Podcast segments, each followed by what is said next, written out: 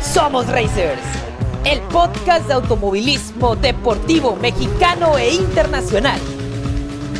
Luces encendidas. Bandera verde. ¡Vámonos!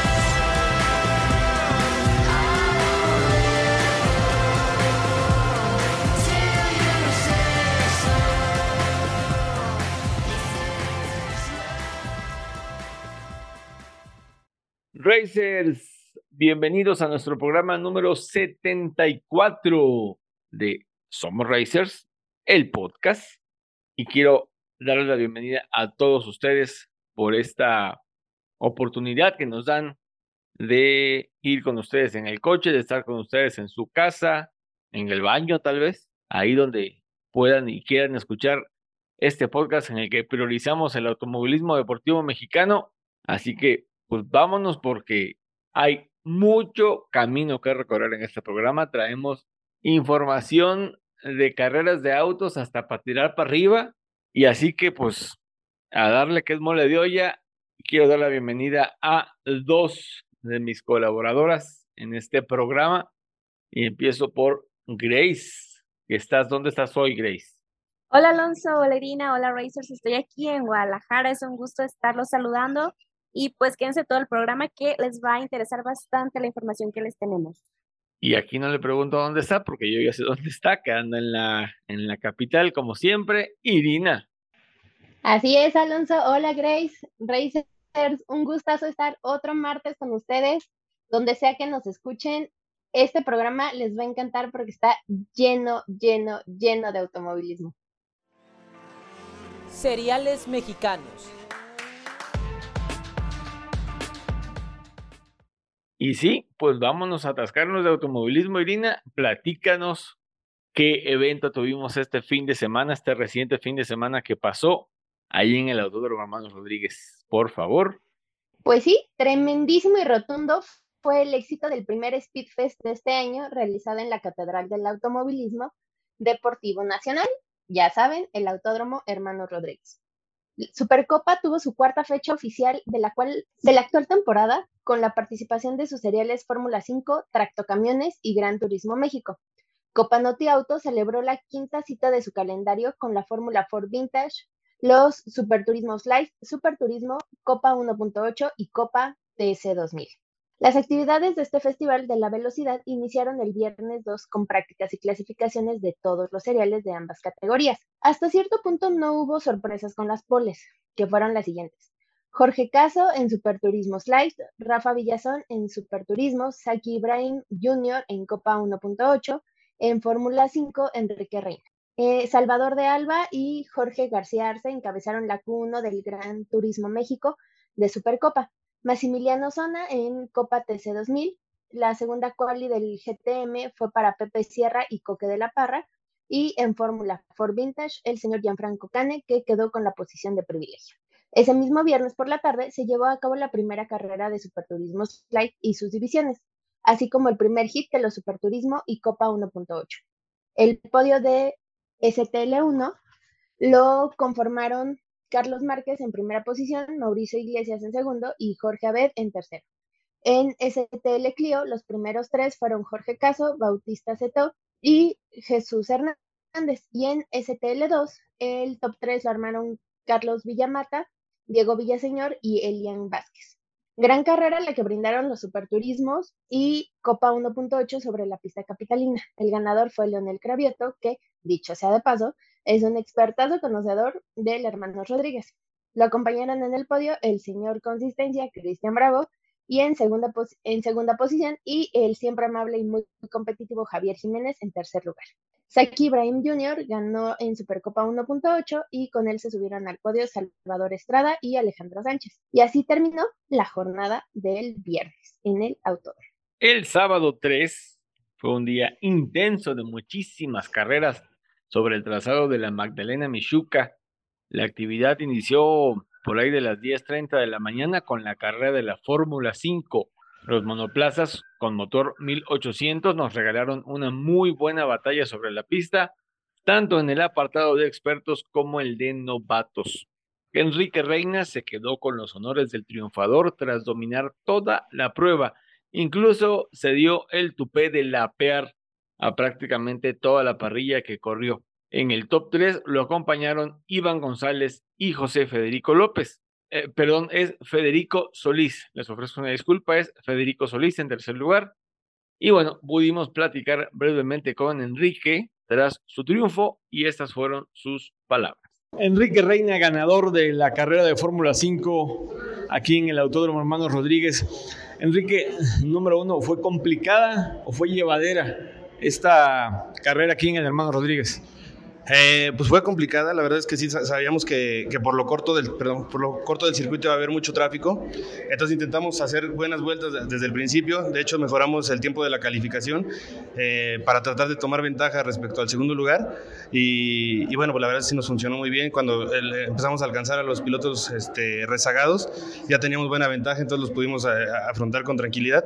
Bueno, pues todas las carreras siempre son complicadas, ¿no? Acá este evento pues tiene muy poquito tiempo para, para poner a punto el auto, prácticamente tuvimos una, una práctica y la calificación.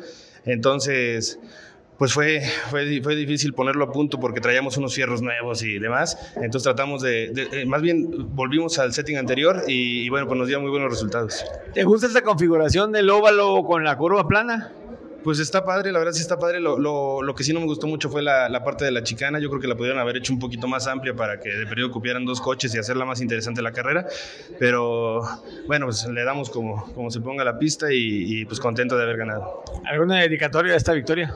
Por supuesto agradecer a mis patrocinadores que siempre me andan echando la mano. La verdad es que no es una situación difícil la que estamos pasando todos y aún así están al pie del cañón. Es el caso de Llantera Pelayo eh, y el equipo de Cartismo Chabelón Racing que siempre están ahí con nosotros. Este, pues agradecerles y, y dedicarles la victoria. Felicidades por tu victoria, Enrique. Gracias. En el apartado de los novatos tuvimos gratísimas sorpresas. José Miguel Pérez, que es pupilo de Enrique Reina, y que por primera vez en su vida corría en el hermano Rodríguez, obtenía la victoria tras imponerse en un muy buen duelo con Deco Aviaquel. El potosino se subió al podio en primer lugar, seguido del mencionado Deco en segundo lugar y de José Manuel Vidrio en tercera posición. Charlamos con los dos primeros lugares de la división de debutantes y esto nos dijeron. José Miguel Pérez, primera victoria para ti en Fórmula 5 y en el hermano Rodríguez, no en cualquier lugar. No, muy contento por la victoria. Este, eh, eh, aparte aquí en el Autódromo Hermano Rodríguez, eh, que se trabajó mucho peleando con pilotos como Deco, que, que pues es muy bueno, se adaptó muy rápido y pues va a estar peleando ahí el campeonato. Y muy agradecido con Mao, con todos los que me apoyan. Perfecto, José Miguel. ¿Es tu primera vez en el hermano Rodríguez? ¿Es tu primera carrera aquí en el hermano Rodríguez? Sí, es mi primera vez aquí corriendo y muy contento de pues, la primera y ganarla. No, bueno, qué día para ti, qué día histórico para ti. Sí, sí, no, muy contento de, de todo lo que ocurrió hoy, aunque se sufrió, eh, pero se trabajó y pues para eso trabajamos, para poder estar allí siempre arriba. ¿A quién dedicas ese triunfo? Eh, a Alex Ibarra, que me ha apoyado, a Jacobo que me pintó el casco muy padre y me ayuda, a Enrique Reina y a Mau Reina, eh, que me preparan el carro siempre a punto y para tenerlo en los mejores lugares, y a mi papá y a mi mamá y a todos los que me apoyan. Muy contento y pues gracias a ustedes también. Felicidades por tu victoria y, y, a disfrutarlo y a celebrarlo como nunca, porque faltan varias. Sí, sí, ojalá que vengan muchas y pelear el campeonato de principio a fin. Perfecto. Que estés muy bien. Gracias igualmente. Deco Aviaquel, segundo puesto en la carrera de Fórmula 5 aquí en el Hermano Rodríguez, podio en uno de los escenarios más icónicos del automovilismo deportivo mexicano. Sí, en mi segunda carrera de esta categoría me sentí cómodo, me sentí rápido y siento que me fue bastante bien. ¿Se te complicó eh, la carrera o, o, vamos, te fue fácil hasta cierto punto? No, para nada. Eh, todas las carreras son un reto y pues hay muchos pilotos y tienes que ver cómo, cómo rebasarlos y cómo defenderte. ¿Te está gustando correr en Fórmula 5? Sí, me está encantando. ¿Te gustan mucho los monoplazas? ¿Cómo se, perdón, la velocidad que alcanzan, las revoluciones a las que topan? Sí, es muy divertido, muy entretenido y es como un, un go-kart en grande y más rápido. Felicidades por este podio, Deco, y que vengan muchos más y, como no, las victorias también. Muchísimas gracias, un placer. La acción en pista continuaba con otros monoplazas, los de la Fórmula Ford Vintage, que tuvieron su primer hit, ganado por Enrique Contreras, acompañado en el podio de triunfadores por Rodrigo Echeverría y Gianfranco Cané, en segundo y tercer lugar respectivamente. Después de estos eh, monoplazas, estos bólidos construidos en las décadas del 70 y 80, tocó turno a los autos más potentes y dotados de tecnología del deporte motor mexicano, los Gran Turismo México de la Supercopa con sus divisiones Pro 1, Pro 2 y GTM Like. Señora primera carrera que nos regalaron estos bólidos sobre la pista de la capital mexicana, eh, la dupla del Auto 12 del HO Speed Racing, Pepe Sierra y Coque de la Parra se hizo con la victoria en Pro 1 tras gestionar inteligentemente la competencia y aprovechar las oportunidades que se les presentaron. La mancuerna del Auto 20 de Zapata Racing, Homero Richards y Marco Marín se quedó con la segunda posición y en tercera finalizó el Auto 42 de Gerardo El Grillo Nieto y Rudy Camarillo. En Pro 2, el señor Santos y Franco Zanella se alzaron con el triunfo mientras que en GTM Like el chihuahuense Cristian Valderrama levantó el trofeo de ganador.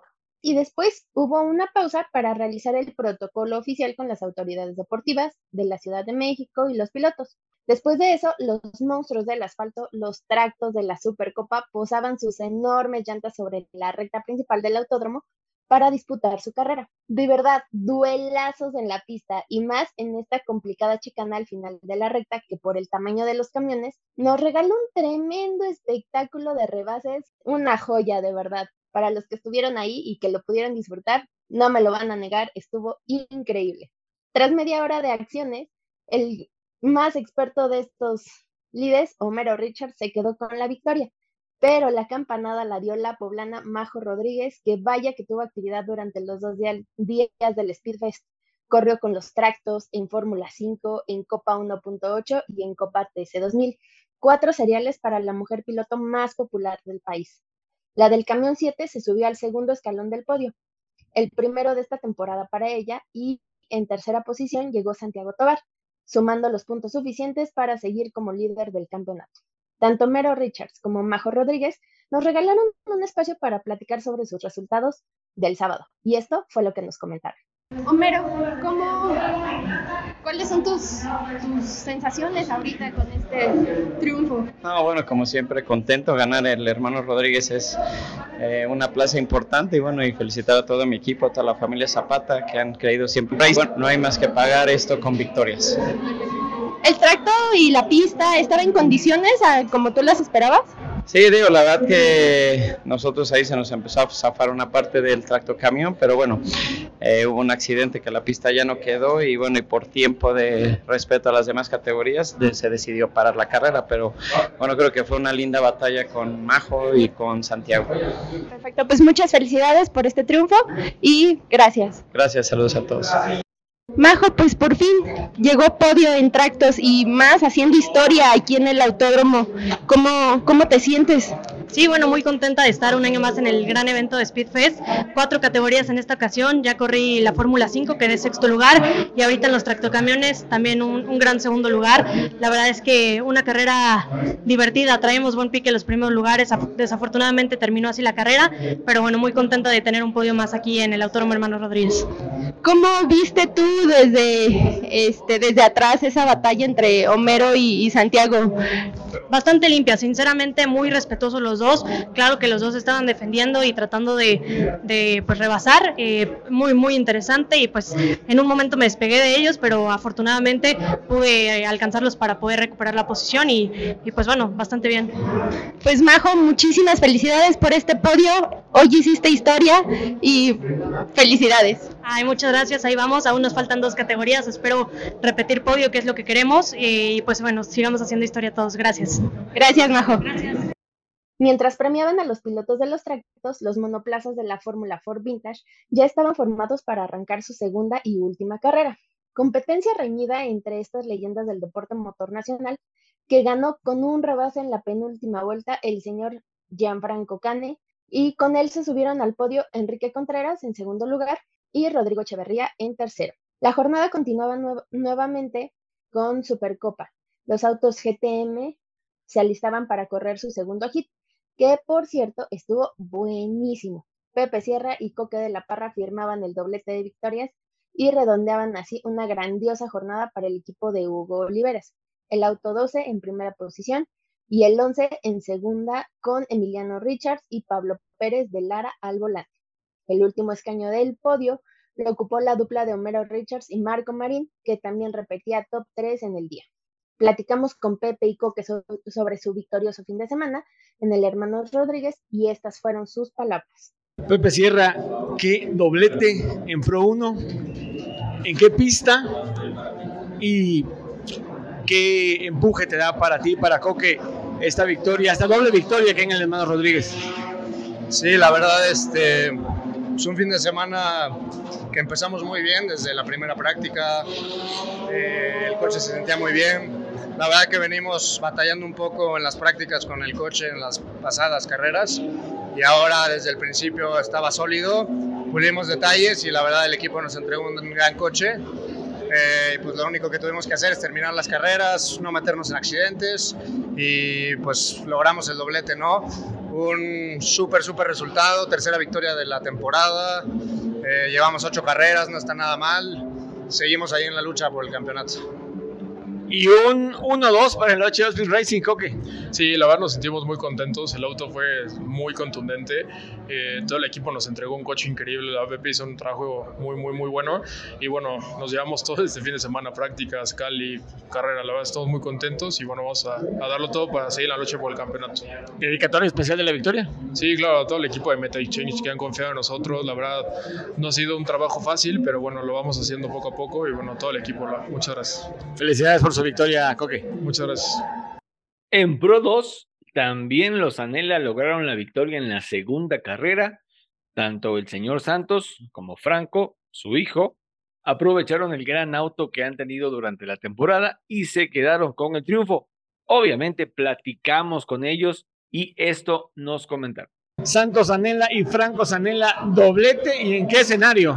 Así es, la verdad muy contentos aquí en el Speedfest en el hermano Rodríguez, pocas veces nos toca correr acá y bueno, qué mejor que dos eh, primeros lugares en las dos carreras, un gran trabajo de Franco mi hijo, este, calificando muy bien ayer en la segunda, entregándome el coche en cuarto lugar y bueno, yo al final pues íbamos a, con la estrategia de ganar la, la Pro 2, la GTM2, perdón, y bueno, dejé pasar rápido al, a Homero y al Copetín, que esos vienen peleando este, los primeros lugares de la GTM1 y luego de ahí pues ya a mantenerme, cuidar el coche y terminar, cerrar muy bien. Muy contento, muchas gracias. Franco, ¿consideras que fue una carrera complicada o llevadera? Sí, fue una carrera realmente complicada porque este, pues ahora sí la chicada de la 1 es, es, bastante difícil, la, la, parte de atrás es rápida y luego lenta, ¿no? Las frenadas son muy fuertes.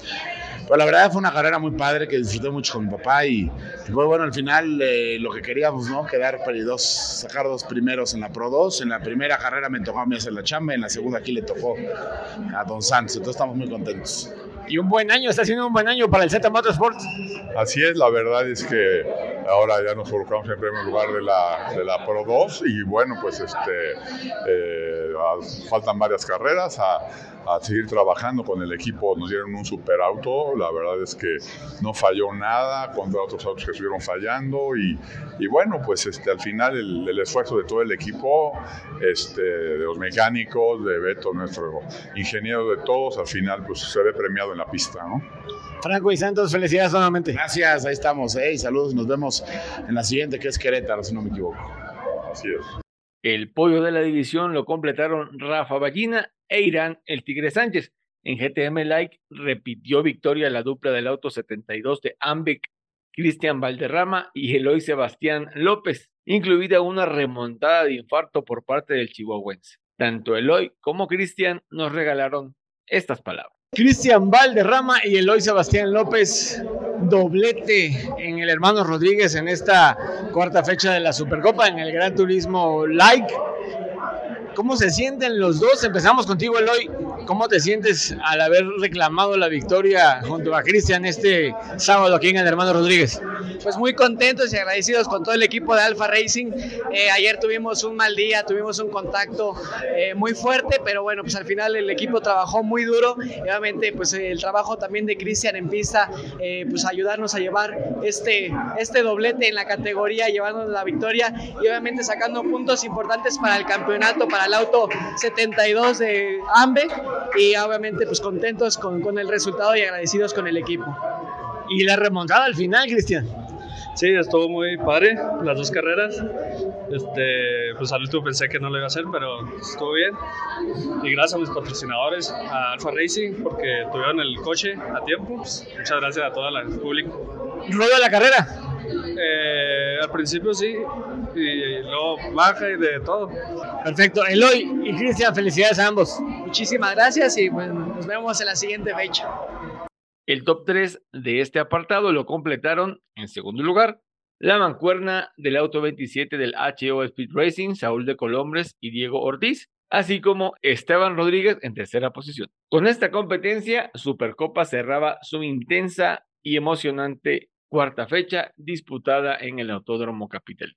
Y no, la cosa no acababa así, faltaban tres carreras más, todas de la Copa Noti Auto. La primera fue la de la Copa TC 2000.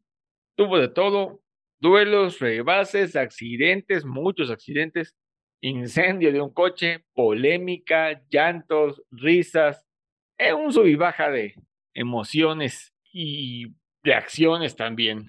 El vencedor, un paciente y cerebral Raúl Galván Jr., que se enfrascó en una tremenda batalla por la victoria con Maximiliano Zona casi al final el del auto 91 salió avante a pesar de los reclamos post carrera. El segundo puesto fue para Rodrigo Vázquez, coequipero de zona, y en tercero llegó Michel Garrido de Alessandro Racing. Raúl Galván nos regaló las siguientes declaraciones. Raúl Galván, qué carrera, qué lucha qué batalla con, con Maximiliano y con la gente de Arrow Racing, pero te llevas la victoria y en el hermano Rodríguez. Así es, así es, somos Racer, muchas gracias por el apoyo. Soy Raúl Galván Jr. del auto número 91 TC2000. Eh, una carrera de principio a fin bastante eh, complicada en el sentido de que es como es tan corta, el rebase es muy difícil, tienes que buscar la forma, la puerta para poder entrar donde se deje. Eh, sin embargo, el coche se comportó de excelente manera, me sentí muy bien. Eh, la verdad, la temperatura, a pesar de todo, estábamos llegando a temperaturas bastante altas fuera de lo normal. Eh, y fue una carrera competitiva, eh, limpia. Yo creo que pues, todos los pilotos punteros y toda esta categoría se ha ido puliendo en cuanto al manejo, ¿no? Al fin llegó la victoria, después de tanto buscarla. Mira, fíjate que sí, se saborea el delicioso, pero ya habíamos tenido oportunidades de quedar en podios, todo, y por otra cosa nos íbamos para atrás, eh, nos echaban para atrás, eh, el coche no respondía, entonces, en fin, habíamos quedado terceros, segundos lugares, y ahorita este es el primer lugar, ¿no? Después de un tiempo, una rachita que, bendito sea ya no la quitamos. ¿Alguna dedicatoria especial de esta victoria? A todo mi equipo, a mi novia, Carmelita, a mi, esposa, a mi, esposa, a mi familia, eh, bueno, es la idea, ¿verdad? Estoy tan la adrenalina, imagínate. Eh, a todo el equipo, mi familia, mi papá, que siempre me ha estado apoyando desde chico, por él seguir toda la tradición. Eh, mi mamá, mis hermanas, el equipo Heavy Duty, Soluciones Integrales, todos los patrocinadores, Restaurante El Nopalito, Break Expert, este, todos los eh, simuladores que me han estado apoyando a lo largo de estos años, ¿no? Perfecto, Raúl, pues muchas gracias y felicidades por tu victoria otra vez. Te agradezco, gracias Somos Racers y gracias por el apoyo nuevamente. Luego de la Copa TC2000, los siempre combatientes pilotos de Superturismos Like y sus divisiones iniciaban su segunda carrera, buenísima como es costumbre, luchas por la punta. Sí hubo accidentes y salieron varias banderas amarillas. De hecho, la prueba terminó bajo amarilla encadenada y cuadros, algo que no le gusta a los pilotos. En Superturismos Like 1 el vencedor fue Jorge Abet, seguido en el podio por Mauricio Iglesias y Genaro Dávalos Jr., el famoso Davalitos. Y bueno, Jorge nos dio sus comentarios sobre su triunfo. Jorge Abed, ganador de la Superturismos Like 1 aquí en el Hermano Rodríguez, en una fecha especial para la familia Abed. Sí, desde luego un aniversario luctuoso de que se fue mi papá y, y había que celebrar en la pista, ¿no? Donde siempre estuvo, donde siempre hizo tantas cosas y no había otra forma de, de recordarlo y estar pensando en él. Entrando en lo deportivo, ¿cómo consideraste la carrera? ¿Complicada o llevadera? No, no, muy complicada. Este, arrancamos, arranqué en cuarto y los tres primeros andaban bastante duro, la verdad. Y los cuatro que teníamos atrás eran los que habían quedado en primero la, ayer. Entonces, complicado que hay que estar cuidándote, ¿no? Eh, muchos accidentes, en este trazado siempre se presta para muchos accidentes. Eh, pero hubo buenas intervenciones, se pudo dar bastantes vueltas con bandera verde y pues había que estar cuidándose y hay dos lugares para rebasar aquí, es la realidad. Mientras puedas cubrir estos dos lugares o tú puedas rebasar ahí, estás del otro lado, ¿no? Y fue lo que hicimos. Oye, ¿y la chicana nueva? ¿Difícil? Mira, sí está difícil, pero fíjate que se volvió un lugar para rebasar, cosa que la anterior chicana no lo era, y se volvió más seguro. Ahorita tiene un escape en caso que te vayas. La anterior te ibas al coche y te ibas a la barda. Entonces yo creo que funciona muy bien la chicana. Ha habido buenos rebases, yo rebasé a dos. Entonces pues, creo que funciona bastante bien. Felicidades Jorge por tu victoria. Muchas gracias, aquí a celebrarla. En Super Turismos Like Clio o la Clio Cup, Jorge Caso firmó doblete y de paso Gran Chelem. Bautista Sestó y Jesús Hernández lo acompañaron en el podio. Caso nos dijo lo siguiente sobre sus logros del fin de semana. Jorge Caso, doblete y qué buen doblete el que tuviste aquí en el Hermano Rodríguez en la categoría Superturismos Like. Pues nos llevamos ahí en la carrera 1, la pole y la vuelta rápida.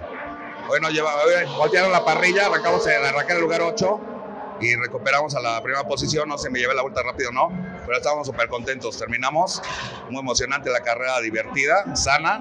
Y la verdad que te puedo decir, estoy muy contento y por el equipo también que le echan bastante gana para tener los coches listos para hoy. O sea que estamos hablando de un gran chelem. ¿Perdón? Estamos hablando de un gran chelem. Sí, casi. Si me llevé la vuelta rápida ahorita fue gran chelín. Ojalá sea así. Perfecto, Jorge. Muchas felicidades por tu victoria. Te agradezco, gracias. Buena tarde. Y en Super Turismos Like 2, Ángel Vázquez obtuvo la victoria y el top 3 lo completaron Elian Vázquez y el siempre competitivo Genaro Dávalos Papá, el famoso don viejito que celebró ese tercer lugar como nunca. Y pues bueno, el evento Racing cerraría con el hit 2 de los Superturismos y la Copa 1.8. Carrera muy aguerrida, también muy accidentada, pero esto no nos quedó a deber. Rafa Villazón, que trae ese auto 17 muy al tiro, hizo sus rebases y luego se le peló a quienes habían arrancado adelante. Nadie, da, nadie, de verdad, nadie lo pudo alcanzar y esto hizo que reclamara la victoria. Villazón Labrador platicó con nosotros y esto fue lo que nos dijo. Rafa Villazón, ganador de la carrera de superturismos aquí en el Hermanos Rodríguez. ¿Es el resultado que venías a buscar a Speedfest? Sí, la verdad sí, sí, eh, pudimos escaparnos un poquito y, este, y poner un poquito de, de espacio de por medio, pero eh, tuvimos la ventaja de que en la arrancada nos colamos lo más rápido posible al primer lugar y mis compañeros de atrás tuvieron un ligero toque y me dio oportunidad de separarme. Entonces, la verdad, administré esa, esa ventaja junto con el tráfico que hubo con los Copa 1.8. Aunque los respetamos mucho, eh, pudimos pasarlos relativamente rápido y aún así poner más distancia y la verdad, gracias a eso nos llevamos el triunfo. ¿Te gusta la configuración de esta de curva plana con Foro Sol? No soy particularmente fan eh, porque es muy corta y se vuelve un poquito peligrosa, pero es parejo para todos y si hay que jugar así, jugamos todos parejos y, y ni modo, nos acoplamos a las reglas que tengan que ser. Muchas felicidades de nuevo. Gracias, saludos. Javier Jiménez Lizardi cruzó la meta en segunda posición y Cristian Bravo lo hizo en tercera. En Copa 1.8, el triunfo se lo llevó a Diel Gamboa y lo siguieron en el podio Emilio Jiménez y el experimentado Salvador Estrada. Charlamos con Adiel después de la premisión y esto fue lo que nos comentó. El ganador de Copa 1.8 aquí en el Hermanos Rodríguez, Adiel Gamboa. Número uno, el coche y la pista. ¿Cómo lo sentiste hoy? La verdad es que el coche perfecto. Eh, ayer le batallamos un poco en la quali, pero hoy el coche perfecto. Anduvimos bastante duros, hicimos la vuelta rápida. Eh, la pista se nos dio, el coche se nos dio y se dio todo y por eso el resultado. Y un resultado que te, que te va a catapultar eh, ahí en el campeonato, ¿no? Sí, las primeras cuatro, las primeras tres fechas veníamos en primer lugar, en la cuarta nos fuimos al segundo lugar, pero con este resultado regresamos al primer lugar. ¿Complicada la carrera o llevadera? Sí, arrancamos quintos, entonces los primeros, las primeras vueltas pasar al primero, bueno, llegar al primer lugar llevó tiempo, este, paciencia, no arriesgar, la chicana estaba muy peligroso tocarte, entonces fuimos de a poquitos y bueno, ya después estuvo un poco más tranquilo. Y hablando de la chicana, ¿te gusta la configuración que, con la que se corrió hoy? Eh, la verdad es que cuando me preguntan, ¿te gusta Pachuca, Puebla? Me gustan todas, este, todas tienen su chiste, la chicana también creo que tenía su chiste ser rápido ahí. Perfecto, Diel. Gracias y una vez más felicidades por tu victoria. Gracias, hasta luego. En cuanto al ambiente, tremendísimo. Mucha gente en el autódromo, tanto en gradas como en paddock.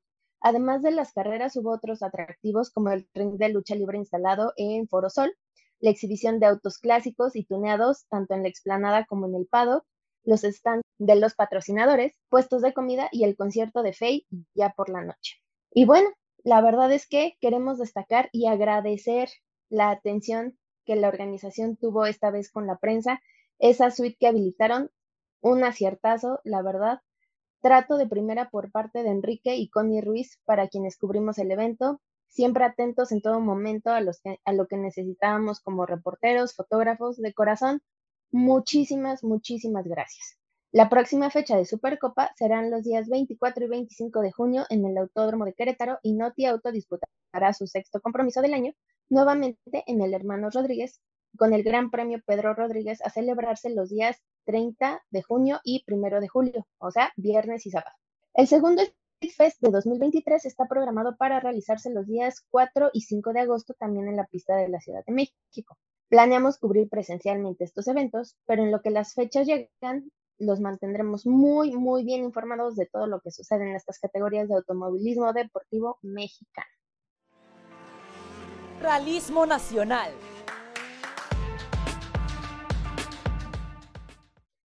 Ahora, Grace, ¿qué nos tienes sobre realismo mexicano? Gracias, Irina. Y bueno, Racers, les comento que este sábado 3 de junio en Tehuacán, en el estado de Puebla, estuvieron los participantes en el Rally Sierras del Sur, lo cual esta fue su tercera fecha del Campeonato Mexicano de Rallys y la segunda del Campeonato Regional PAC. El potosino Ricardo Cordero y el michoacano Marco Hernández del GHR Motorsport, patrocinados por 399 Tactical, fueron los ganadores de este certamen. En el segundo lugar fue ocupado por Alfredo Mauro Zabaleta y su navegante Víctor Pérez Couto del BP Garage, patrocinados por Varitos y Fosa Grupo Minero. Y el tercer lugar fue ganado por sus compañeros de equipo Carlos Alberto Andrade y Sergio Dorantes. Y este último ganador también el primer lugar dentro de lo que fue la categoría Rally 5 Live. Fueron ocho etapas las cuales fueron cronometradas en 121 kilómetros de velocidad, lo cual esto fue un espectáculo bastante sorprendente para los habitantes del lugar. Esta competencia la disfruta muchísimo la comunidad desde hace unos cuatro años. Los ganadores de una manera extraoficial en el grupo 1 fue la dupla de los pilotos de Subaru del Rally Team Francisco Name y Armando Zapata, quienes se encargaron de llegar a la meta en el primer sitio y lo que fue en el grupo 2 de la dupla conformada por Daniel Hernández y su navegante Paz Hernández de Oaxaca fueron los ganadores. Al final de la etapa 6 en Atzumbalot eh, comenzó a llover, lo cual fue un motivo de darle un toque bastante emocionante a la competencia, a pesar de lo peligroso que es conducir en estas condiciones. Las tripulaciones de cada coche no se amedrentaron y continuaron manejando a las mismas velocidades, lo que ocasionó en los asistentes que pudieran reconocer el profesionalismo y el gran compromiso que tienen estos pilotos en el campeonato. Lo que fue esta tercera fecha superó bastante las expectativas del Campeonato Mexicano de Rallys. Durante el día convocó una gran cantidad de público durante las etapas de la premiación que fue realizado enfrente del restaurante de Marty's Irish Pub, quien es uno de los principales patrocinadores del evento donde al llegar las tripulaciones ganadoras se pudo disfrutar de una verdadera fiesta. La siguiente fecha en celebrarse es en Silao, Guanajuato, que sería el próximo 28 y 29 de julio, donde se estará llevando a cabo la cuarta edición del Rally del Bajío.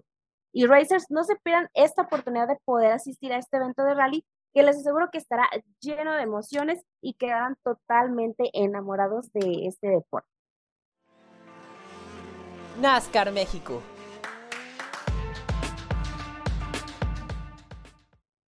Después de una muy emocionante fecha en Querétaro, NASCAR y Trucks México Series se trasladan a uno de los estados con más cultura del automovilismo deportivo del país. Y estamos hablando de Aguascalientes para disputar el denominado Gran Premio El Gigante de México, quinto compromiso de la actual temporada en el Superóvalo de Aguascalientes, enclavado en las afueras de la capital hidrocálida. La cita está programada para realizarse los días 10 y 11 de junio. Uno de los óvalos más nuevos de México recibirá a autos y camionetas stock con su peralte de 16 grados y su longitud de 1.408 kilómetros, que siempre ha sido un reto buenísimo para los pilotos. El sábado, como ya he sabido, tendremos prácticas libres por la mañana y el mediodía y por la tarde las clasificaciones de ambos seriales. El domingo serán las carreras, donde primero correrán las camionetas y la jornada la van a cerrar con los autos de NASCAR y Challenge. En cuanto al estado del campeonato de cada, de cada categoría, las cosas van de la siguiente manera. Eh, en NASCAR México, el líder es ahora Germán Quiroga con 152 puntos. Ese cuarto eh, sitio que obtuvo en Querétaro lo catapultó a la cima y en la siguiente fecha, donde ya ha ganado un par de ocasiones, va a querer afianzarse como el manda más del serial, pero sabe que no la tiene fácil, pues varios de sus rivales traen una espina clavada después de sus abandonos en Querétaro. Entre ellos está Rubén García Mateos, quien es el máximo ganador de carreras en tierras hidrocálidas con cuatro victorias, y también está Abraham Calderón y Javi Razo. Y a Quiroga lo sigue Salvador de Alba Jr. en segunda posición del campeonato. Dicho sea de paso, el Copetín nunca ha ganado en Aguascalientes, así que veamos si podrá inscribir su nombre en la lista de triunfadores el próximo fin de semana. Aunque el paso de Rogelio López este año no ha sido lo esperado, la carrera en su tierra podría motivarlo y ser el punto de inflexión para que despunte y se meta en la lucha por acceder a los playoffs. A Roger le encanta correr en este óvalo y vayan considerándolo como candidato al triunfo. Tal vez las posibilidades no sean muchas, pero en el automovilismo no hay algo escrito.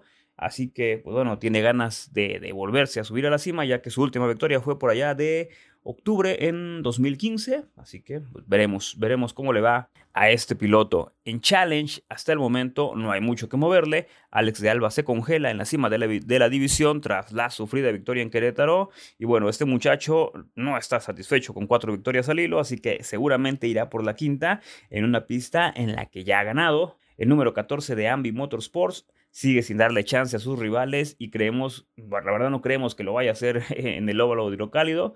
Y pues bueno, con su abandono en Querétaro, Eloy Sebastián López cayó en la tabla general de la segunda a la cuarta posición.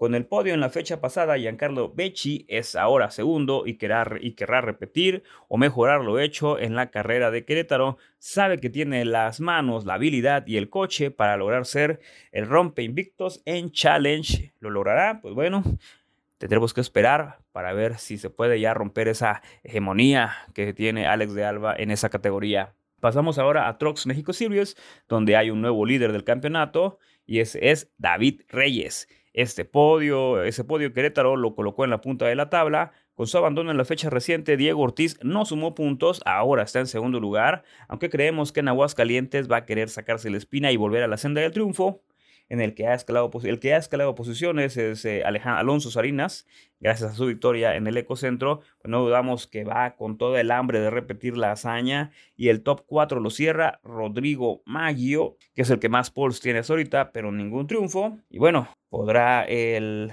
número 67 ser el otro nuevo ganador de este año? Pues esperemos que nos den ahí más, más competencia en esa categoría. Los boletos ya están a la venta en la página web oficial de NASCAR México para entrada general.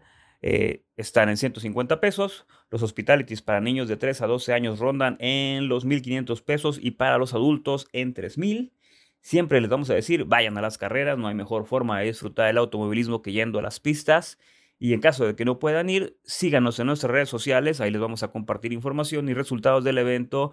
Los pormenores podrán leerlos en nuestro blog o bien escucharlos en nuestro podcast, ya lo saben. También pueden ver las carreras vía YouTube, pero diferidas. Solo busquen los canales Marca Claro, Escudería Telmes y NASCAR México Series. En cualquiera de ellos van a poder encontrar la repetición del Gran Premio El Gigante de México de la categoría de autos y camionetas stock más importante del país. Así que vayan racers, vayan a las carreras y disfruten esta competencia que realmente se pone muy, pero muy buena. Fórmula E.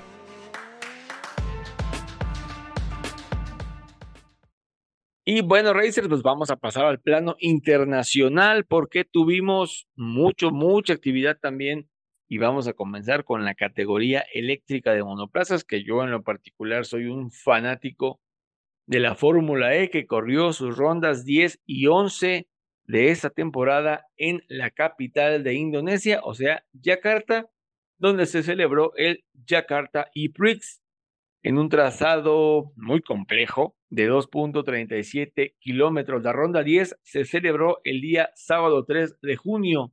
Hubo prácticas, también hubo la clasificación con los ya tradicionales, con los ahora tradicionales eliminación por grupos y luego los duelos.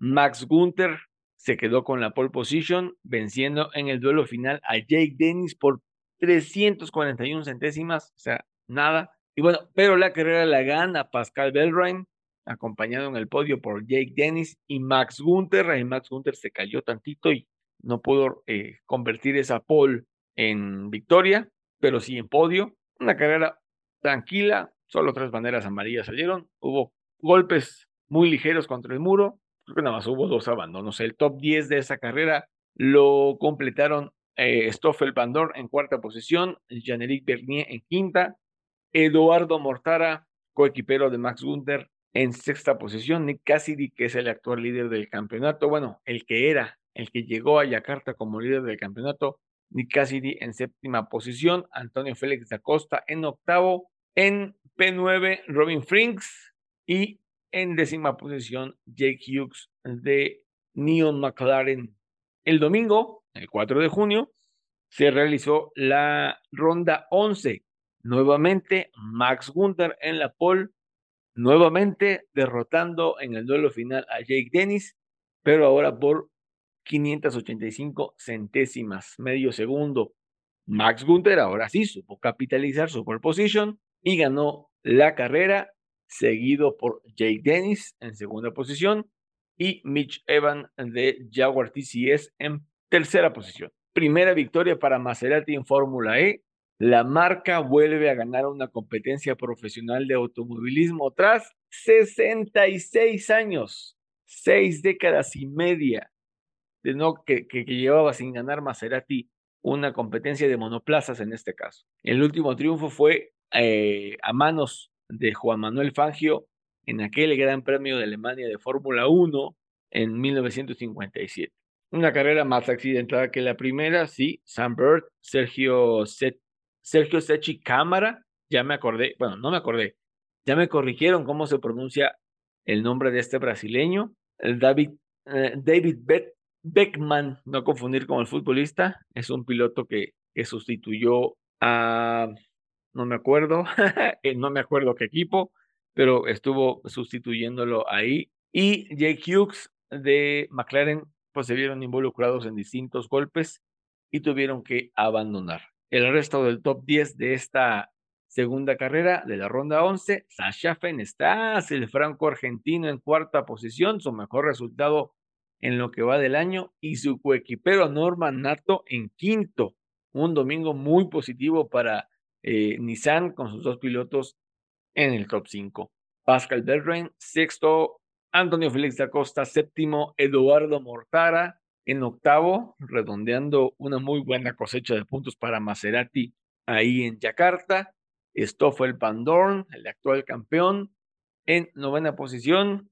Uy, creo que ya perdió toda chance de ser bicampeón ahí el belga. Y Sebastián Buemi cerró el top 10 de esta ronda 11 de la Fórmula E. ¿Cómo va el top 5 de campeonato de pilotos? Ben Ryan con 134 puntos, regresa al liderato. Esa victoria de la ronda 10 lo catapultó ahí, más los puntos que hizo en la segunda, en la ronda 11, perdón. Jake Dennis tiene 133 puntos, le metió mucho huevo el británico en Indonesia y se mete a la pelea del título. Nick Cassidy, que había llegado como líder, pero con toda la cagazón que le pasó, bajó a tercera posición. Un amargo fin de semana para el Denvision, que perdió importantes puntos para el campeonato. Mitch Evans, 109 puntos, pega una y dos no. El neozelandés de Jaguar parece que se le escapan las chances para ser campeón.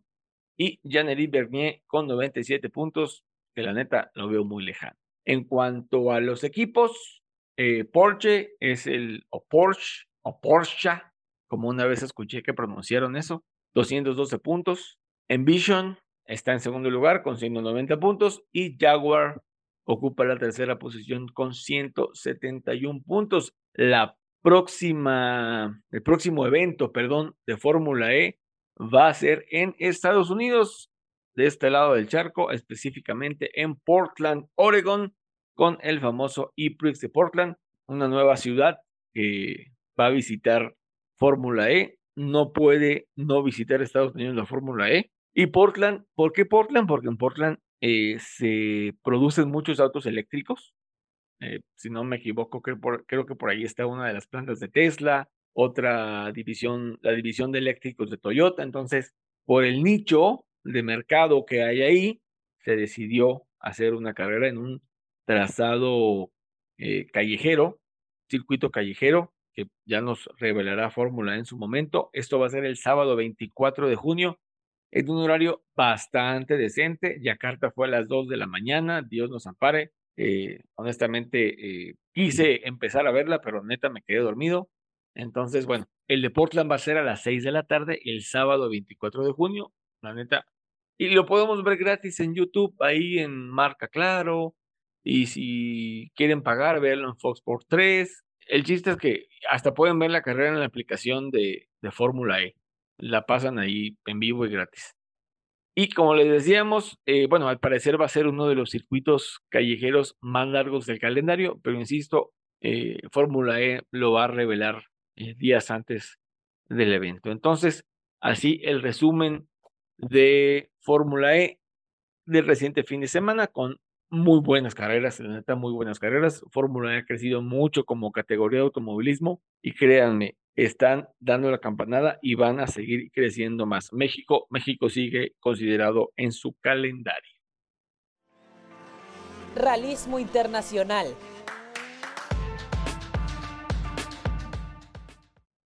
Y vámonos a hablar de Rally Internacional Racers. Juan Carlos nos trae lo que pasó en, el, en esta fecha del WRC en Italia. ¿Cómo estuvo el asunto, Juan? Para el Rally de Italia Cerdeña 2023, que fue celebrado el pasado fin de semana, fue la primera victoria de Hyundai en la, temporada y lo han hecho con un doblete en el Rally de Italia Cerdeña. Thierry Neuville se llevó un incontestable primer lugar, dejando a su compañero Lapi a 33 segundos de distancia en un fin de semana redondo para el equipo coreano, liderado nada más y nada menos que por un muy viejo conocido, el francés Cyril Abiteboul. Lo recuerdan que era el mandamás de, de Renault en la Fórmula 1 y que, bueno, acaba de cosechar su primer doblete como director eh, de este equipo coreano. Y pues bueno, eh, muy contentos para tener ese, eh, ese, ese resultado. Y esta sexta fecha dejó a Newville ya en un segundo lugar, a tan solo 25 puntos del líder eh, Kale Robampera, a quien a pesar de su esfuerzo solo pudo conseguir una tercera posición, quedando a un minuto y 55 segundos de la punta, seguido de su compañero en Toyota, Elfin Evans quien fue uno de los pilotos quienes también estuvieron sufriendo con el agua en los cruces que tiene este rally y eso lo hizo terminar no solamente a, básicamente a cinco minutos y medio casi de la punta, ahí muy atrás los Toyota, pero bueno, siguen estando competitivos, siguen estando en primer lugar del campeonato. Quien también tuvo muchos problemas, incluidos una volcadura el día viernes, fue el otro Hyundai, el de Dani Sordo, quien finalmente tuvo que abandonar por un problema en el escape. Los resultados del rally italiano quedaron de la siguiente manera con eh, New, Newville en primer lugar, Lapi en segundo, Pera en tercero, Elfin Evans en cuarto y Mikkelsen de Skoda Fabia en quinto lugar. ¿Cómo deja esto en la clasificación general? Pues bueno, seguimos todavía con Kyle Robampera eh, con 118 puntos. Ya lo sigue muy de cerca, como dijimos, Newville en segundo lugar, Octanac en el tercer lugar con 85, Elfin Evans con 83 y un Sebastián Ogier todavía está por ahí asomándose con 70 puntos en el quinto lugar. La próxima fecha será hasta el día 22 de junio cuando dé comienzo la Safari Rally de Kenia y como ya saben en Somos Racers también les traeremos los resultados de este mundial, campeonato mundial de rally de la FIA. Así que síganos como siempre Racers para estar al pendiente de esta categoría. IndyCar.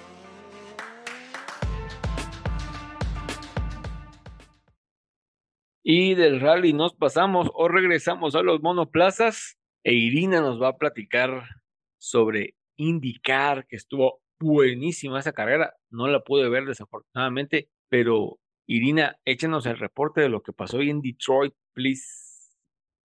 Así es, pues tuvimos IndyCar en Detroit y pues como ya sabemos, Indy siempre está lleno de banderas amarillas, lo cual fue pues ya sabemos, ¿no? Que, crea mucho caos. Todo empezó tras una salida en falso, ya que la, parrilla no estaba este, ordenada más que las cuatro primeras filas y pues obviamente esto hizo que, se tuviera que volver a, arrancar. Eh, la primera bandera amarilla llegó prácticamente de inmediato cuando Callum Elliott eh, le pegó a nuestro accidentado de la semana pasada, Kyle Kirkwood, y pues eso hizo que, este, que su carrera terminara ahí contra el muro. Kirkwood, al contrario, pudo continuar y este, solo tuvo que hacer un, pequeño cambio de, de alerón. Eh, después, Romain Grosjean le arrebató la segunda posición a Scott McLaughlin y se libró de un toque en la primera curva contra este Joseph Newgarden y Después, en la vuelta 10, Palou se aventajaba a, Grosjean y también McLaughlin y Dixon aprovecharon la oportunidad. Eh, Power se colocó en quinto lugar, seguido de Félix Rosenbeest. Después, Power ah, se logró adelantar a la cuarta posición alrededor de la vuelta 18 y, superó a Grosjean por la segunda posición.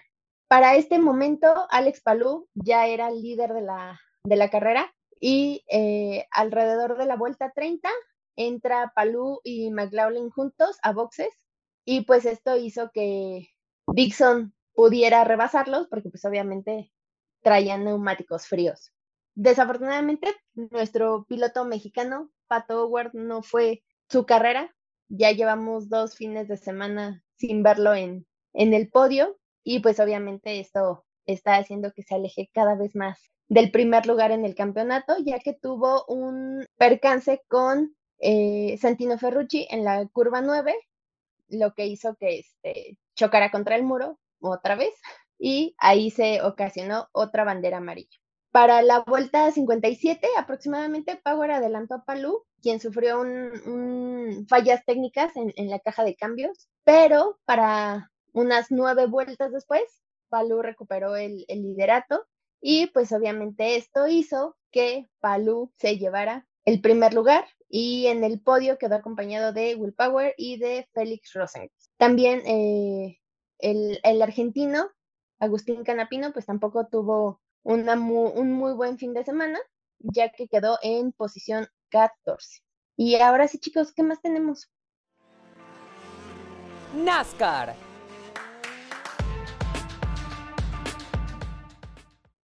La décima quinta fecha de la temporada 2023 de NASCAR Cup Series fue celebrada en el World Wild Technology Raceway en Madison, Illinois, para la Enjoy Illinois 300, en una carrera que se vio forzada al tiempo extra con una duración de 3 horas 28 minutos y 16 segundos, tuvo como ganador a un experimentado y renacido Kyle Busch, obteniendo su tercera victoria en esta temporada que es su temporada de debut con el equipo de Richard Childress Racing. Pues vaya, en un fin de semana donde se vio dominador, llevándose la pole position y liderando en cuatro ocasiones para un total de 121 vueltas de las 243 disputadas. Es su victoria número 63 en la carrera de este icónico piloto que es bicampeón de la NASCAR y que debe ser alguien a quien también se puede apostar para llevarse el título de este año. Una carrera muy accidentada que tuvo 11 banderas amarillas durante un total de 67 vueltas, algo que puso en aprietos a muchos pilotos y hubo muchos accidentes que fueron causados por problemas con los frenos, los cuales literalmente estaban estallando. Eh, Wallace, Reddick y un primerizo, Carson Hosevar, quien estaba teniendo un debut de ensueño fueron los pilotos que tuvieron este tipo de contratiempos. Eh, el contacto que tuvo Wallace a cinco vueltas del final fue lo que llevó pues todo esto al tiempo extra. Con Kyle Busch en la punta, solo le quedó superar a un muy aguerrido Denny Hamlin en la última vuelta y superándolo por tan solo medio segundo en un emocionante final que ya nos tiene acostumbrado NASCAR. Así que, bueno, Kyle Busch terminó ahí la hazaña eh, para cerrar con broche de oro este fin de semana. Quien también tuvo un muy buen fin de semana fue nuestro compatriota Daniel Suárez, quien volvió a un muy merecido top 10, algo que ya tenía mucho sin obtener y pues enhorabuena para el Montano que quedó en séptima posición. Pero bueno, ¿cómo quedó? Vamos a, repetir todos los que fueron los resultados de, esta carrera en Illinois, con Kyle Busch en primer lugar, con Denny Hamlin en segundo, Joey Logano en tercero, Kyle Larson en cuarto, Martin Truex Jr. en quinto, Ryan Blaney en sexto, Daniel Suárez, como ya lo dijimos, quedó en séptimo lugar, William Byron en octavo, Michael McDowell en noveno y lo cerró Kevin Harvick con un eh, décimo lugar. Esto deja el campeonato y la clasificación eh, con el siguiente top 5, que es Ryan Blaney con 495 puntos, William Byron con 482, Kevin Harvick en tercera posición con 473 puntos, Martin Truex Jr. con 472 y en quinto tenemos a Ross Chastain que todavía sigue en la pelea con 466 puntos. La próxima carrera será en el Sonoma Raceway para la Toyota Safe Mart 350 el próximo 11 de junio y aquí en Somos Racers como siempre les traeremos la, los resultados, ya saben, como cada semana, así que síganos escuchando para tener toda la información de la NASCAR Cup Series. Fórmula 1.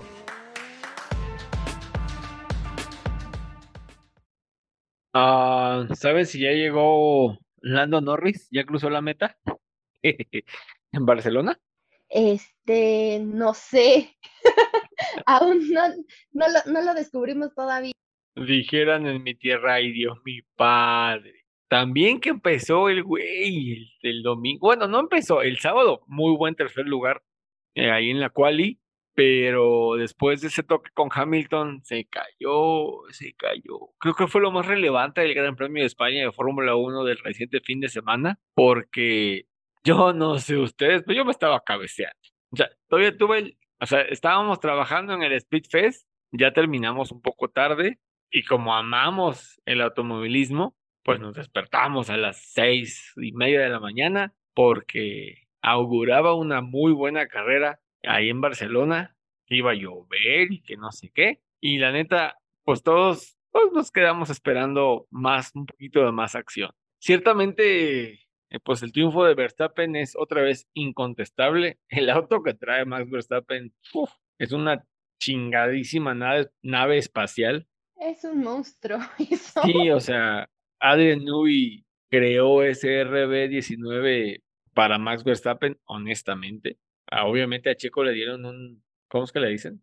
Una copia no certificada del RB19 y pues sí está batallando más Checo, eso es de cajón, está, batallando más Checo, pero no es para que se desgarren las vestiduras, pues. O sea, está los expertos en estrategias que yo creo que deberían de correr a Hannes Smith de Red Bull y sentar a todos esos Checo Livers, Checo Lovers y Checo Chairos en el pit wall de Red Bull, porque, ¡pa su madre! ¿Cómo saben de estrategias?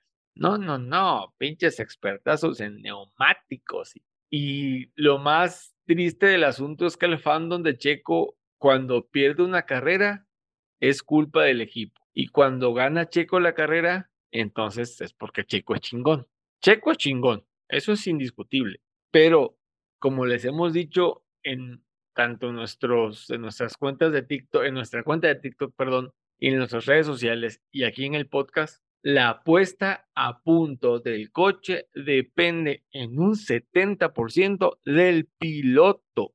Y qué bueno que Horner le dijo a Checo, deja de pensar en el campeonato y concéntrate carrera tras carrera. Cierto, faltan 15 carreras, pero si, si Verstappen gana las próximas tres, por ejemplo, podría coronarse en Singapur o en Hungría. O sea, si, si, si Max gana en Canadá y luego gana en Austria y luego gana en Silverstone, ojito, que si hace podio en Bélgica o gana Bélgica y gana en Hungría, en Hungría tenemos a Max Verstappen como tricampeón de Fórmula 1. Entonces, Checo, y bien se lo dijo Horner, debe de dejar de pensar en el campeonato y ponerse a trabajar carrera tras carrera. Soy mexicano, admiro a Sergio, me da mucho gusto que un piloto de nuestro país esté en lo más alto de la máxima categoría del automovilismo global. Eso está muy perro, la neta, pero ah, ojalá no me linchen, pero lo estoy viendo como el nuevo Barrichello a Checo. Lo mismo, lo mismo que le pasaba a Rubens Barrichello, ganaba carreras, sí, pero se enfocaba tanto en derrotar a Michael Schumacher que no se ponía a pensar carrera tras carrera en lo que tenía que hacer. Y pues, ¿qué, hacía Rubens Barrichello? Acatar las órdenes de Ross Brown y de Jean. No más. En Australia, para los que nacieron antes, eh, después del 2002, en Australia 2002, Australia no, perdón, Austria 2002, Barrichello iba ganando la carrera, dominó las 73 vueltas, creo que tiene ese gran premio, y en la vuelta 71 le, dijo, le dijeron, bájale para que pase Schumacher y gane la carrera. Así de huevos. ¿Y qué hizo, qué hizo Barrichello? Le bajó, desaceleró, dejó pasar a, a Schumacher y ganó la carrera. Obviamente el fandom estaba encabronado, pero digo, no es que vaya a pasar actualmente con Checo de que le vayan a decir, oye, vas ganando, bájale que pase Max. No creo que pase eso, pero Checo debe de concentrarse carrera tras carrera, empezar a trabajar él en su auto y ponerse las pilas. Todos los pilotos coinciden. El enemigo a vencer es tu coequipero. Checo sabe que tiene el auto, Checo sabe que está en un tremendo equipo y si no aprovecha esas oportunidades, entonces todos esos rumores dejos que surgen en el YouTube, que surgen en el Twitter, que surgen, surgen en el TikTok, de que a Checo lo va, lo va a reemplazar un pilotete en 2024, se van a hacer ciertos. Obviamente yo quiero que Sergio siga en Red Bull, se lo merece, merece ser campeón del mundo, sí, pero tiene que trabajar en ser campeón del mundo. Max Verstappen se juega esa parte, el tipo se congela en la cima, el tipo disfruta de lo que está logrando, el tipo es un pilotazo. La neta, Max Verstappen es un muy buen piloto que trabaja de lleno con su equipo todos los días, como se los dijimos en el programa pasado. Max se baja del coche un domingo en la tarde, en la noche, y el lunes ya le está dando el Twitch al simulador, ya está entrenando en el próximo Gran Premio, ya está mentalizándose. Entonces, y esto no, y esto no es nada más de Max. Hay otros pilotos que lo hacen. Hamilton, por ejemplo. El rendimiento de Mercedes este fin de semana, mis respetos. Se notó la evolución que trae ese W14B. Se mostró, o se notó más bien dicho, lo que trabajó el equipo para ponerlo al pedo y ahora se suben al podio los dos Mercedes. No es que vayan a ser rival para Red Bull a estas alturas del campeonato, lo dudo, al menos que algo muy Ah, intenso pase en las próximas carreras y Max tenga eh, abandonos y Hamilton gane carreras y Russell también, pero créanme que lo dudo. No se desgarren las vestiduras porque a Checo le está yendo mal. Todos los pilotos pasan por baches como el que está pasando Checo. Max Verstappen los tuvo, ¿sí? Cuando, cuando, cuando la era de Hamilton, Max Verstappen lo, lo, tuvo. Ahora el fandom está aburrido porque Max Verstappen gana las carreras que le voy a poner, pero ya sé quién va a ganar. Lo mismo pasó con Senna, lo mismo pasó con Prost, lo mismo pasó con Hakkinen, lo mismo pasó con Schumacher, lo mismo pasó con Vettel, lo mismo pasó con Alonso, lo mismo pasó con ¿quién más? Con Hamilton y ahora está pasando con Max Verstappen. Entonces, así es la Fórmula 1 Racers, así es la Fórmula 1 Checochairos, así es la Fórmula 1 Verstappen Lovers, así es la Fórmula 1. La Fórmula 1 es de épocas, de eras. Juan Manuel Fangio en los 50, en los 60 ganaba todo. ¿Quién les gusta? Clay Regazzoni, ay, Chirrión, se me olvidan los fucking nombres. Eh, Nigel Mansell, Nicky Lauda. o sea, ganaban todo. Y la gente se quejaba en aquel tiempo. No, pero bueno, chicas, platíquenme porque me pico, yo me pico, yo me pico. Platíquenme ustedes Si pudieron ver el Gran Premio de España, ¿qué les pareció? ¿Qué sensaciones les dejó? Échenme sus comentarios. Pues sí, creo que como lo que decías, Alonso, de, creo que también lo, lo que destacó, aparte del fallido intento de Lando Norris, pues creo que fue esto de, los Mercedes, este rendimiento que mostraron el, fin de semana, estuvo impresionante ver a los dos Mercedes en el, podio, algo que no se veía pues prácticamente en toda lo que va de la temporada y de, la temporada pasada. Creo que hicieron un muy buen trabajo para llegar a este gran premio y pues ya ahí se, se notan los, los resultados, ¿no? Pues yo opino que este gran premio, la verdad, no fue tan divertido o entretenido como algunos otros, pero sí fue diferente, creo yo, desde las prácticas 2, que Nico fue el que le fue súper bien, y pues ver a Lando y pues a los Mercedes allá arriba, eh, ahí en el podio, y también la sanción que le pusieron a Yuki, que la verdad sí terminó bastante triste. Eh, creo que fue por el motivo que no le había dado espacio a, al show para poder pasar. No sé si ustedes estén como más enterados de, de esto, tengan algo más de información respecto a la sanción que le pusieron a Yuki. Sí, y coincido, más bien dicho, con, con mucha gente de que fue una sanción injusta, porque eh, Yuki hasta cierto punto, y viendo las onboards y viendo repeticiones, sí le deja el espacio a Wang Yushu, y Wang Yushu se cierra para, digamos que no salirse de la pista. Recuerden que a Max Verstappen lo, lo amonestaron, le dieron, le, hicieron una llamada de atención por salirse tres veces de los límites de pista y eh, Yushu para evitar una sanción de cinco segundos, porque ya se había salido tres veces de la pista él también, lo que hizo fue cerrarse. Entonces los eh, comisarios de FIA interpretaron que eh, Yuki Tsunoda forzó la salida de, del show de la pista y por eso sancionaron a Yuki. ¿Injusta? Sí. Por ahí Checo dijo, igual le echó la culpa a Russell, Dios mío, que le eche la culpa a un rival por no subirte al podio, que porque se saltó varios lugares en la curva 1 por la línea del pit lane, realmente Russell le devuelve la posición a Nico Hulkenberg después de haberlo rebasado por la parte de afuera, digamos, por la, por la salida del pit lane. Russell desacelera y le regresa la posición a Nico Hulkenberg. No hay sanción para Russell tampoco, pero sí hay sanción para Yuki por un movimiento de carrera. Por ahí salió un meme donde está este cuate de padre de familia con un pasaporte con las banderas de la Gran Bretaña y dice Sí. sin sanción y, y abajo viene la, la, la bandera de México, la de Japón y no me acuerdo de otro país Ajá. Y dice sanción, ¿no? Entonces, Tiene sus preferidos. algo así, digamos que algo así, pero no como tal. Pero bueno, el Gran Premio de España, a mi parecer, quedó a deber en cuanto a emoción. Aston Martin tuvo un mal fin de semana. O sea, la Alonso manía se desató en España desde el jueves, que habían casi nueve mil personas el día de medios en el, ahí en, en, en Cataluña, ahí en el circuito de Barcelona. Casi nueve mil personas para ir a ver a, a Fernando Alonso y a Carlos Sainz. A los españoles no les fue bien España. Alonso creo que terminó séptimo, nada más corríjanme. Sí, quedó antes Norris. Este, no, perdón, Stroll. Ah, fíjense, quedó Stroll arriba del Dios mío. Y creo que en quinto Sainz, ¿estoy bien? Quinto Sainz. Entonces no les fue, segura. no les fue bien a los, a los españoles en España. Eso sí, eh, eh, un chavito que se llama Pepe, Pepe Martí ganó en Fórmula 3 y bueno, igual creo que ganó las dos carreras o algo así.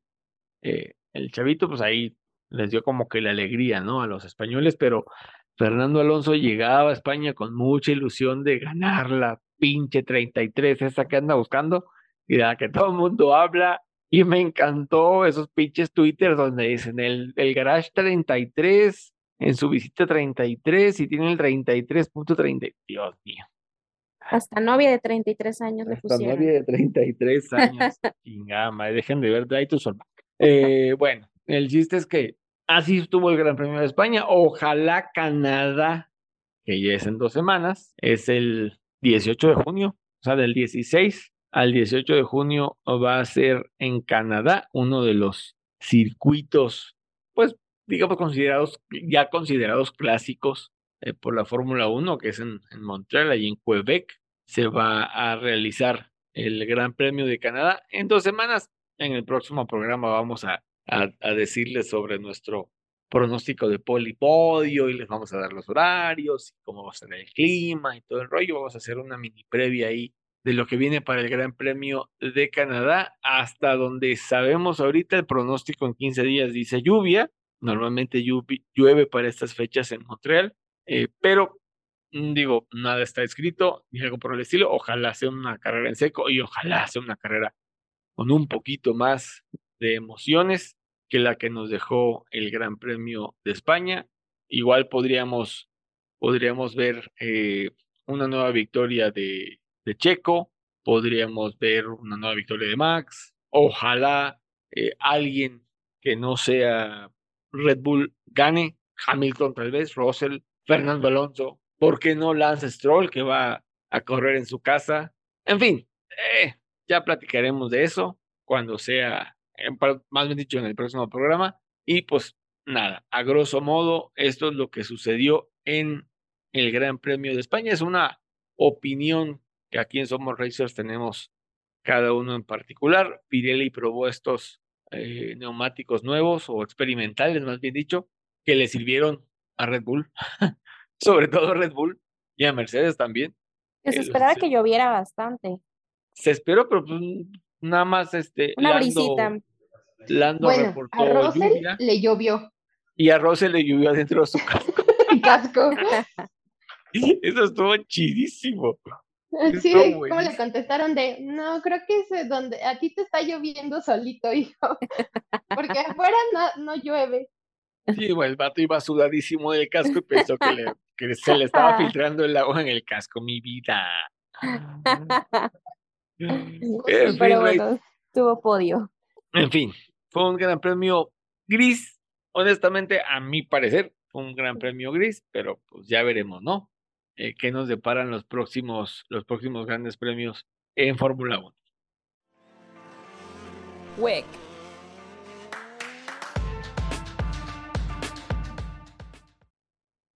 Y antes de despedirnos, Racers, el Campeonato Mundial de Resistencia de la FIA, o sea, el WEC, tendrá este fin de semana, 10 y 11 de junio, el mayor evento del calendario de la temporada 2023, las 24 horas de Le Mans, la tercera joya de la corona del automovilismo deportivo mundial.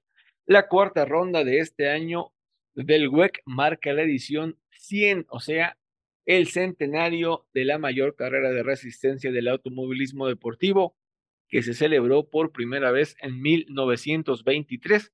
Además, Le Mans también representa el punto medio de la temporada de siete rondas del WEC, con un total de 62 autos compartidos por 186 pilotos, incluidos 37 inscritos a tiempo completo en el WEC. Estos están preparados para afrontar el circuito de 13.6 kilómetros, 13.6 kilómetros, donde los hipercar alcanzan velocidades de alrededor de 330 kilómetros por hora y casi el 70% de la vuelta se recorre con el acelerador totalmente a fondo. Asimismo, durante cada paso por el trazado, los pilotos de hipercar cambiarán de marcha unas 74 veces, una cosa así. El evento de este año ya está agotado de boletos, o sea, ya está sold out desde varios meses de anticipación y se espera que alrededor de 300 mil fanáticos lleguen al circuito de la Sarté a partir de el viernes. En cuanto a los vehículos, la alineación de los hipercar para las 24 de Le Mans será la más grande hasta ahora desde que se estrenó la categoría con un total de 16 autos. Habrá otros 24 en LMP2, 21 en LMGTE AM, más un Innovative Car, el actualmente famoso NASCAR Chevrolet Camaro ZL1, modificado en este caso para resistencia. 12 de los hipercars enumerados serán elegibles para sumar puntos, que incluyen a los actuales líderes del campeonato, Toyota Gazoo Racing, y su par de Toyota GR010 Hybrid Hypercars. Pues tanto Porsche, Penske Motorsport como Cadillac Racing presentarán tres Hypercars para Le Mans, con Ferrari regresando a la lucha después de una ausencia de 50 años de la clase superior con dos unidades. Dicho sea de paso, el viernes que hubo eh, una práctica libre ahí en, en el circuito de la Sarté, Ferrari dominó ambas. Así que ojito con la escudería. 30 años después de que Peugeot obtuviera una victoria general en Le Mans, Peugeot Total Energies, así se llama el equipo ahora, competirá en Le Mans con dos Peugeot 9X8 Hypercars, que por cierto son una, perdón por lo que voy a decir, una puta bestia.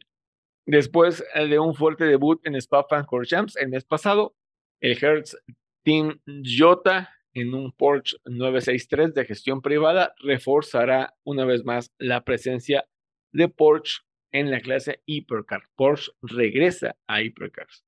Completando la lista de participantes en Hypercar estará Glickenhaus Racing con bandera estadounidense con dos Glickenhaus eh, 007 Hypercars, así como Floyd Banwell Racing y el Banwell Vanderbilt 680 Recordemos que con Glickenhaus correrá el mexicano Esteban Gutiérrez en la categoría estelar. La lista general de inscritos tendrá una fuerte representación local en las tres clases, con un total de 33 pilotos franceses. De hecho, dos son oriundos de ahí de Le Mans, Sébastien Bourdais y Julien Canal. De los 37 inscritos, Toyota lidera la general con un hack trick de victorias en tres carreras esta temporada. Ferrari está actualmente 33 puntos por detrás, con Porsche a 15 puntos de Ferrari. Sin embargo, con 50 puntos disponibles para las 24 horas de Le Mans, esta es la carrera en la que todo podría cambiar, cambiar perdón, en el campeonato de mundial de resistencia. Entre los pilotos es la tripulación del Toyota GR010 Hybrid en, marcado con el número 8 que conforman Sebastian Buemi, Brendan Hartley y Ryo Hirakawa, en la que tiene una ligera ventaja de 5 puntos sobre el Toyota 7 que integran el argentino o que manejan, perdón, el argentino José María López, Kamui Kobayashi y Mike Conway. Además de Esteban Gutiérrez, otro piloto mexicano participará en la gran carrera de resistencia en Francia. Se trata de Memo Rojas Jr., miembro del equipo Alpine en la categoría LMP2. El de la Ciudad de México marcha en la posición 16 del campeonato de pilotos eh, en la categoría y su equipo está décimo en la Copa de Constructores. Memo corre en el auto 35 de la escudería francesa y buscará en Le Mans sumar la mayor cantidad de puntos posible para subir en el clasificador. Esta será la séptima participación de Memo Rojas en las 24 horas de Le Mans. Los horarios, la carrera empieza el sábado a las 8 de la mañana y termina el domingo a las 8 de la mañana. Recordemos que son 24 horas. Las va a estar pasando Fox Sport 3, si no me equivoco por partes, no me la van a pasar todo, obviamente, van a pasar como que transmisiones en directo y obviamente el final de la carrera el domingo por la mañana. En, en, el podcast, en el blog, les vamos a dar los resultados y la información de esta gran carrera de resistencia, una, como les decíamos, una de las tres joyas de la corona del automovilismo deportivo a nivel mundial. Y bueno, Racers, pues es hora de decirles hasta luego. Vámonos despidiendo, chicas, porque este programa lastimosamente ya se acabó. Irina, gracias una vez más por estar con nosotros aquí en Somos Racers. No, pues gracias a ti, Alonso. Gracias, Reis, por otro episodio más compartiendo con ustedes. Gracias, Racers, por escucharnos. Acuérdense de seguirnos en todas nuestras redes sociales. Nos encuentran como Somos Racers. esperemos que hayan disfrutado el, el episodio completo. Pero por favor, compartan, compartan. Y Grace, gracias también a ti por tus aportes. Muchas gracias, Alonso. Gracias, Irina.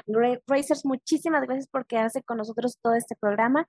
Y así como dijo Irina, sigan todas nuestras redes sociales y quédense al tanto de las nuevas noticias que les tendremos la siguiente semana. Visiten nuestro blog, visiten nuestro blog, créanme, estamos trabajando bastante en ese blog.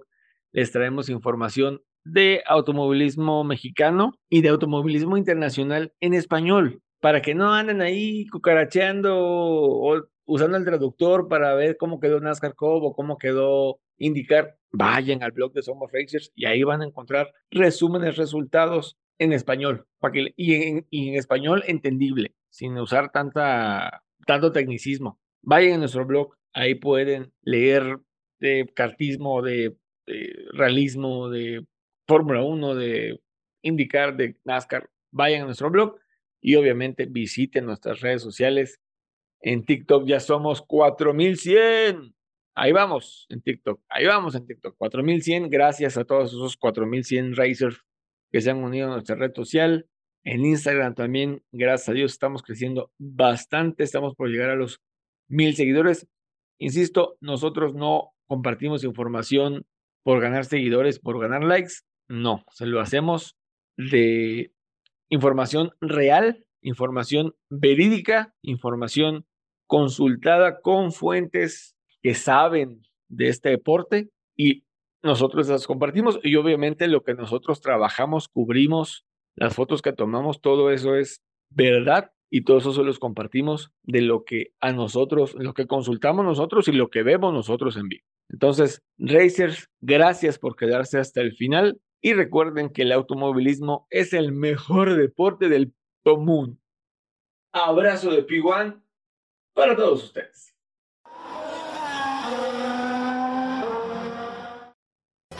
Are you sleeping?